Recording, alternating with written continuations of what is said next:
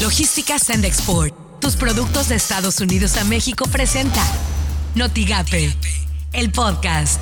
La Mañanera. Que ayer se realizó la fusión de Televisa con Univisión y se constituyó la compañía de medios en español más grande del mundo. Nosotros tenemos que mantener buenas relaciones con el gobierno de Michoacán, con todos los gobiernos y este, actuar de manera institucional, pero el uso de las Fuerzas Armadas pues no depende de los gobernadores se debe de respetar la resolución del tribunal, en el sentido de que puede haber una sanción, pero no quitarles el derecho de participar, que es un derecho constitucional. Esto suena en Noticias MBS con Luis Cárdenas. Con seis votos a favor y cinco en contra, el Consejo General del INE aprobó retirar la candidatura de Félix Salgado Macedonio como abanderado de Morena al gobierno de Guerrero y de Raúl Morón al gobierno de Michoacán. Y esto por no entregar el mentado papelito. Tu papel, Wazowski, pues no, no lo entregaron. No entregaron el papelito que decía que no se habían gastado nada en la precampaña por las mañanas con Ciro Gómez Leiva. La Cámara de Diputados aprobó en la madrugada en lo general y en lo particular el dictamen sobre subcontratación laboral. Por ahí de la una y media de la mañana se llevó a cabo la última votación que terminó con 284 votos a favor, 108 en contra. Ahora el dictamen se enviará al Senado y hoy se prevé que la Cámara de Diputados apruebe la reforma a la ley de hidrocarburos que ha sido duramente criticada. Así las cosas en W Radio. El gobernador periodista Silvano Aureoles agredió ayer a un maestro rural de primaria llamado Fernando Padilla, quien junto con su hijo menor de edad exigía comparcar la seguridad en la zona que se disputan los cárteles Unidos y Jalisco Nueva Generación. El mandatario llegó al municipio en medio de un fuerte dispositivo de seguridad y se acercó al hombre que levantaba dos pancartas y lo empujó del abdomen lo que desató rechiflas y reclamos de los pobladores.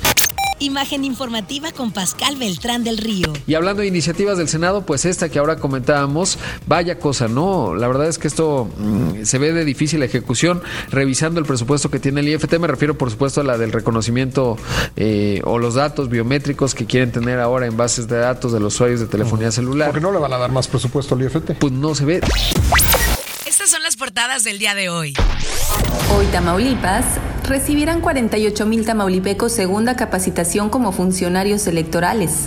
El Mercurio se dispara en un 35% la violencia familiar en Tamaulipas. Metro Noticias, vacunación en Reynosa no registra casos de reacción negativa. El Universal, corta INE robo al toro, ratifica fallo a Salgado. Milenio, en fase 1, la vacuna patria quedará lista en diciembre. El financiero pasa en San Lázaro reforma de outsourcing. Notigape, regreso a clases presenciales se definiría el próximo jueves, afirmó la subsecretaria de Educación Magdalena Moreno Ortiz. El objetivo de dicha reunión, que será realizada este próximo jueves 15 de abril, será tratar diversos temas relacionados al regreso presencial a los planteles educativos. Lo que tienes que saber de Twitter. Arroba Notigape MX.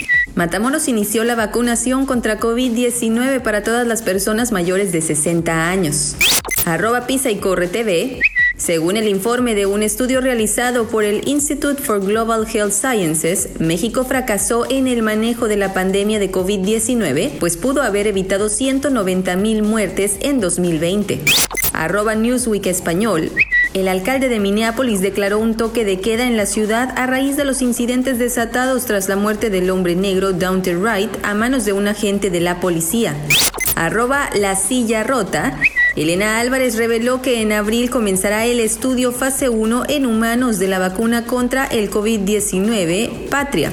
Se espera que en noviembre Cofepris la apruebe para su uso de emergencia. Arroba INE México.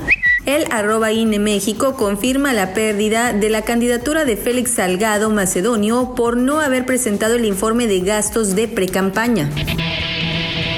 Logística Sand Export. Tus productos de Estados Unidos a México presentó Notigate, el podcast.